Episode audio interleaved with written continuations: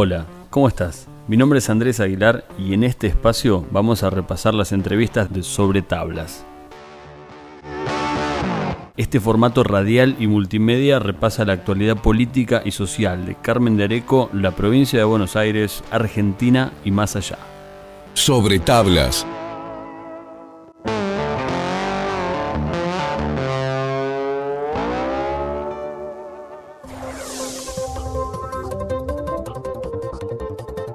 A continuación, una charla con el secretario de Gobierno del municipio de Carmen de Areco, Facundo Ceres. Bueno, Facundo, muy buenas tardes. ¿Cómo andamos? Bueno, buenas tardes. Gracias por acercarte aquí a la municipalidad, que es la casa de todos. La verdad, en un contexto eh, muy agradable, muy, muy histórico, como es nuestra Plaza Independencia. Estamos mitad al aire, bueno, al aire libre se podría decir. En la nueva normalidad. En la nueva normalidad. En la nueva normalidad. Eh, ¿Cómo ves eso, no? Este año que comenzó, lo he, consultado con otros también, con la vacuna, ya con un poco más de, esperanza, de alivio. Me parece la vacunación una apuesta muy importante por parte del Estado, tanto nacional, provincial y municipal, eh, en donde claramente hay una actitud responsable y positiva para hacer eh, frente a esta pandemia y llevarle una solución concreta a nuestros vecinos y vecinos de nuestra localidad, pensando obviamente eh, en aquellos vecinos que son mayores de edad, pacientes de riesgo, mm. esos vecinos con más vulnerabilidad frente, frente, a esta situación de pandemia. Entonces me parece que esa vacunación se dio bien en Carmen de Areco, fue muy prolija la, la organización. Nosotros como militante político traemos cierta escuela en ese ejercicio. Hemos estado en catástrofes, hemos estado en el territorio, tenemos un sentir por la organización. Eh, Carmen Areco se dio bien, se dio muy bien, me parece que va a quedar en la historia de Carmen Areco como un hecho simbólico y fuerte que el día de mañana lo vamos a ver en los libros de historia. Mm, esto creo que el año pasado lo hablamos también, que era un desafío para cualquier gobierno que le toque, ¿no? En Argentina ha tocado a gobiernos que recién ingresaban, en otros países quizá los agarran en la mitad del, mandato. Nosotros nos tocó con apenas tres meses de gestión, con aprendizaje de por medio, con problemas que habíamos heredado. Y yo siempre cuento, ¿no? estábamos en nuestras casas después de una jornada laboral dura y vemos al presidente con este decreto, mm. con este nuevo contexto.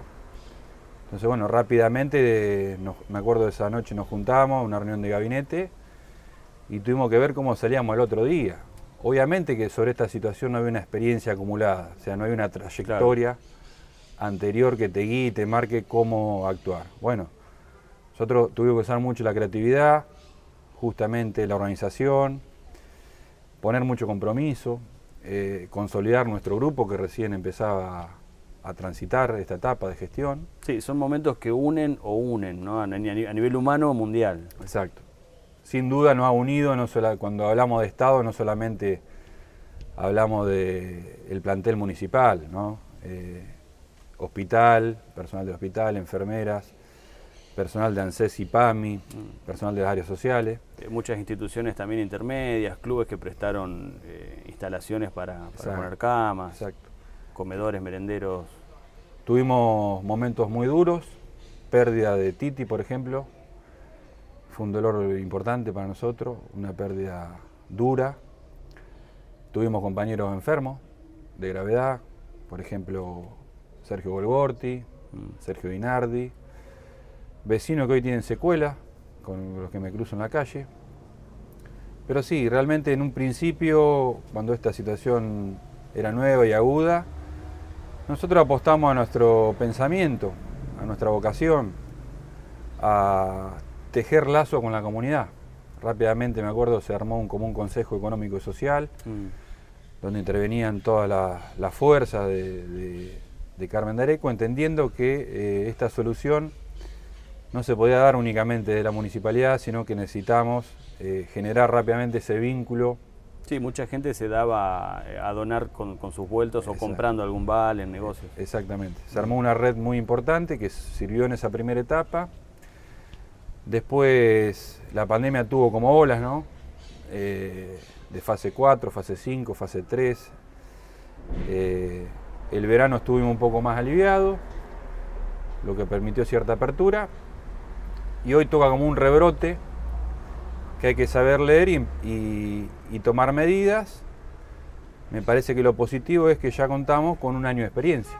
No solamente los que nos toca de alguna manera conducir la tormenta, sino también que la comunidad ha desarrollado autocuidados.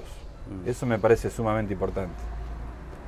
Y después a nivel político, digo, porque eh, se habla de la politización de la pandemia, esto uno supone, ¿no? Como tiene la cabeza metida en Argentina y en Carmen Dareco que pasa acá, debe pasar en todas partes del mundo, ¿no? Que a nivel político el rédito opositor es, bueno, buscar cuáles son los, puntos más, más débiles, ¿no? Del manejo de la pandemia. Sí, eh, yo creo que en un primer momento todas las fuerzas estuvieron de acuerdo en colaborar ante este fenómeno extraño, que la misma comunidad demandaba esa unidad Entiendo que este año ya es electoral, por lo que, bueno, eh, ah, de, los de lo discursivo, la oposición, la verdad que este último tiempo ha sido muy dura, eh, no ha colaborado, no ha puesto el cuerpo, lo, que nosotros esperábamos, y ha desacreditado cuestiones, la verdad, impensables.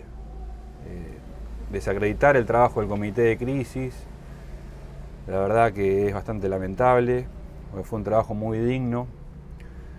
Creo que en el sentido común de, nuestro pueblo, nuestro Carmen de Areco, está reconocido. Desacreditar también eh, lo que es la vacunación, que fue un hecho muy concreto, sólido, solidario.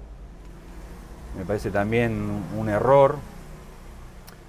Y bueno, después el otro punto que yo siempre remarco es eh, no colaborar en lo que hoy es la ordenanza fiscal impositiva, que es una ordenanza que regula la, vida económica del municipio, en donde en este contexto esta municipalidad, esta gestión necesita esos recursos para, afrontar una pandemia.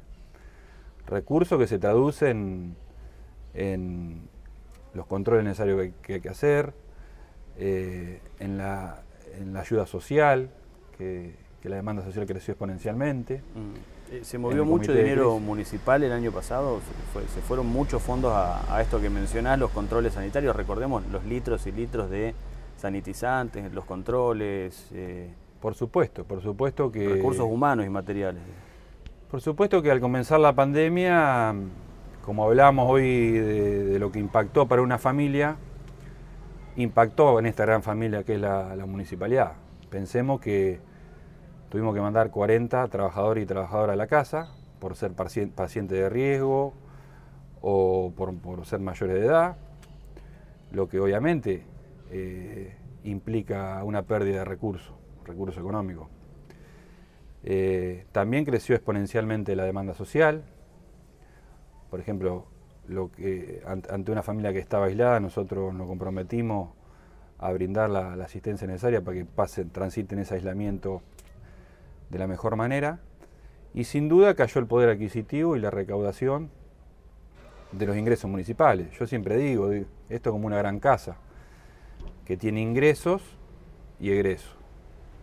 Entonces, bueno, ahí uno tiene que ir haciendo un equilibrio, eh, administrar de la mejor manera y bueno, y hay, hay decisiones que no, no solamente son del Ejecutivo, la fiscal impositiva, por ejemplo, nosotros claramente dependemos del Consejo Deliberante, donde tenemos minoría, y necesitamos esa voluntad política colaborativa para, que, eh, para seguir dando las prestaciones. Una fiscal impositiva que se presentó en el mes de diciembre y hoy, eh, ya a mitad de abril, tenemos aún no la tenemos aprobada. Entonces, ¿qué, qué análisis ¿en qué análisis concluimos nosotros?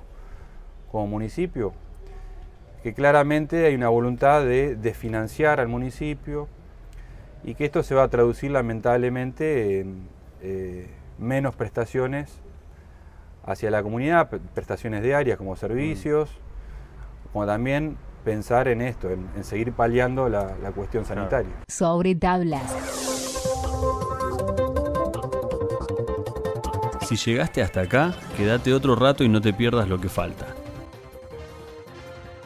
Quiero hacer un flashback o volver a, ese momento en el que se iba a tratar la, ordenanza fiscal impositiva, eh, una novela que hemos este, cubierto semana a semana sobre eh, los tres dictámenes, eh, el cambio de autoridades también, que, esto se debe, bueno, en parte de lo que ya hemos hablado con, Eduardo Campos, su alejamiento de Juntos por el Cambio, que pasa, si bien es un unibloque, pero a estar alineado con, el oficialismo. Eh, hubo ahí una, estrategia eh, con respecto a ese viernes, el cambio de autoridades, que quede Paula Rivero, tener un dictamen propio, que igual los otros bloques no lo habían leído, digo, pero tratarlo pensando en que la votación se daba. Bueno, desde nuestro comienzo la estrategia fue tratar de dialogar con la oposición, y consensuar.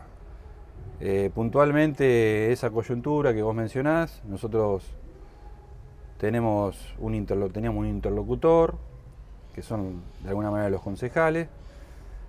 Eh, la información que nos traía que no se, no se había llegado a ningún tipo de acuerdo. Cuando llegamos al Consejo Deliberante, yo estaba presente también, había dos dictámenes presentados, eh, uno de Cambiemos y otro del NAC por lo que corroboramos justamente en, un hecho concreto que no había acuerdo. Eh, entonces, eh, el, bloque ejecutivo presentó su, dictamen. Pero si nosotros somos un poco objetivos y, pensábamos, hablando de estrategia, nosotros de alguna manera hoy nos toca ser ejecutivo, nos toca ser barco de tormenta en una situación difícil. Somos los más interesados en que esta situación se resuelva. Entonces, decir que el Ejecutivo no, está abierto al diálogo parece que es una gran mentira. Eh, pero ese diálogo ahora vuelve atrás, digo, porque pasaron desde el año pasado, noviembre y diciembre, la presentación del, proyecto, reuniones de comisión, reuniones con el secretario de Hacienda. Hay una clara intención de dilatar no solamente la fiscal impositiva, hay otros proyectos de ordenanza que duermen en comisión. Yo entiendo ahí que, bueno, eh, tenemos que tratar de cambiar esa posición, esa postura, si realmente tenemos un sentir por la comunidad. Eh, no, les quedó esa sensación de que si la oposición se este, aunara en un proyecto iba a salir una fiscal impositiva opositora? Ya sin diálogo, digo, se, bajó la persiana del diálogo. Yo creo que se puede retomar, se está trabajando para eso, esperemos que, se dé. Eh, como también se deben dar otras cosas en el Consejo Deliberante, Entiendo el rol opositor, una cuestión natural, entiendo los pedidos de comunicación, pero el pueblo a veces, yo creo que los que ven el Consejo Deliberante, que no son todos, espera que se traten cosas concretas. ¿no?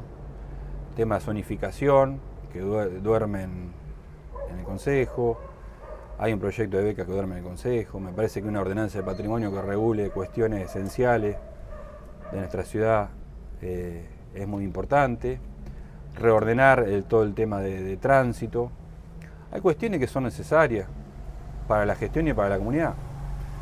Y evidentemente no, se tratan en el Consejo, duermen en, encajonadas en, en comisión y verdaderamente es una lástima, mm. porque nos permite avanzar en cuestiones de suma importancia. Este año, lo mencionabas también hace un rato, es año de elecciones. Eh, y pensando en una composición ya eh, post elecciones del Consejo Deliberante, eh, obviamente que me, imagino el, oficialismo apunta a, retener el triunfo de, las urnas, de la última elección, eso significaría también quizá sumar más concejales.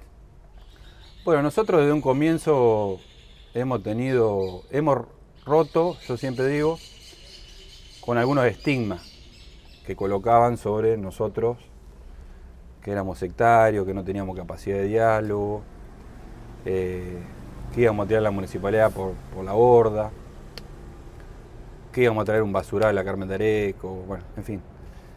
Eh, yo creo que nos hemos mostrado como justamente lo, contrario, con capacidad de diálogo, con capacidad de poder acordar y persuadir eh, personas, dirigentes que antes tal vez eh, se sentían parte de otra gestión.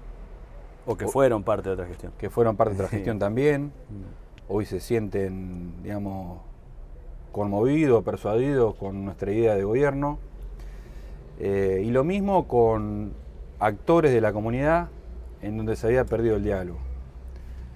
Eh, hoy nosotros, por ejemplo, podemos dialogar con APACA, eh, nos podemos reunir, ellos pueden fijar algunas prioridades y el Ejecutivo tenerlas en cuenta.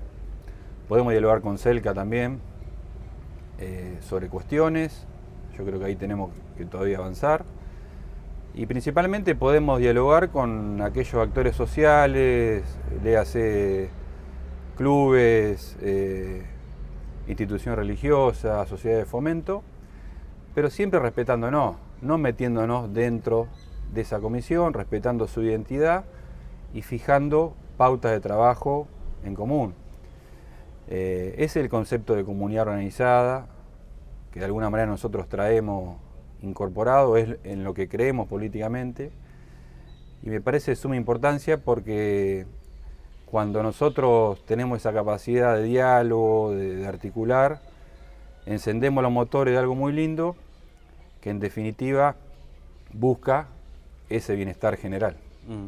El año pasado cuando hablábamos, eh, me acuerdo, tocábamos esta cuestión de todas las áreas que recaen en, en una Secretaría de Gobierno, eh, con la aprobación del presupuesto se incorporó otro secretario, el secretario de Derechos Humanos, o la Secretaría en realidad, que, bueno, eh, de alguna manera te ha liberado o te ha, te ha, quitado algunas áreas que estaban a tu cargo. Sí, Lo decís con una sonrisa. Sí, sí, sí. bueno, eh, sí, Secretaría de Gobierno nucleaba muchas áreas, lo que tal vez no permitía poner la energía necesaria en el diálogo con los directores, que es sumamente importante. Uno tiene que, eh, en su rol, eh, de alguna manera ser el resorte con el intendente, pero también preocuparse porque esa idea de gestión del intendente sea y se transmita a, sus directores, que en definitiva son replicadores después con, con el trabajo cotidiano. Estaba muy colapsada la Secretaría de Gobierno, centralizaba todo, eh, y me parece un acierto crear la Secretaría de Derechos Humanos eh, por el concepto. Parece que hoy hablar de derechos humanos en Carmen de Areco es un avance eh, y canaliza casi todas las direcciones sociales. Entonces también es un ordenamiento para nosotros como gestión, crecer en estructura y una decisión bien tomada porque se toma como hablamos hoy, la creación de esta Secretaría de Derechos Humanos justamente en un contexto de pandemia. Mm. Aunque iba a tener sus críticas, ¿no? Eh, por esta cuestión de sumar personal, sumar otro, otro cargo jerárquico. Siempre va a haber un poco de, críticas, eh, una cuestión natural de la oposición. Me parece que nosotros con el trabajo eh, es donde se disuaden esas críticas si esta Secretaría de Derechos Humanos eh, hoy sirve para que la vacunación se dé de una forma ordenada en Carmen de Areco, para salvar vidas, para que la cuestión social sobre la pandemia esté eh, controlada, para que nuestra atención primaria de salud sea más óptima, yo no tengo dudas que es un acierto. Si se da para solucionar el tema de 200 familias que tenían problemas de techo cuando llovía, tener un mayor control sobre eso, yo no tengo duda que estamos en el lugar correcto. Eh, no obstante, eh, nosotros, más allá de que la Secretaría de Gobierno, la Secretaría de Derechos Humanos, Hacienda, sean como este, compartimientos, digamos, tenemos un diálogo muy fluido y estamos atravesados eh, por un alma de grupo eso fue siempre algo que promovimos desde el comienzo. Eh, la transversalidad. Nosotros creemos que en esa transversalidad de, secretarías, de direcciones, es donde eh, optimizamos recursos, donde tenemos capacidad de articular, en donde somos interdisciplinarios, porque una mirada sobre empleo puede aportar a la cuestión social. Entonces, eh, somos muy unidos en ese sentido y creemos en esa en la transversalidad y la interdisciplina.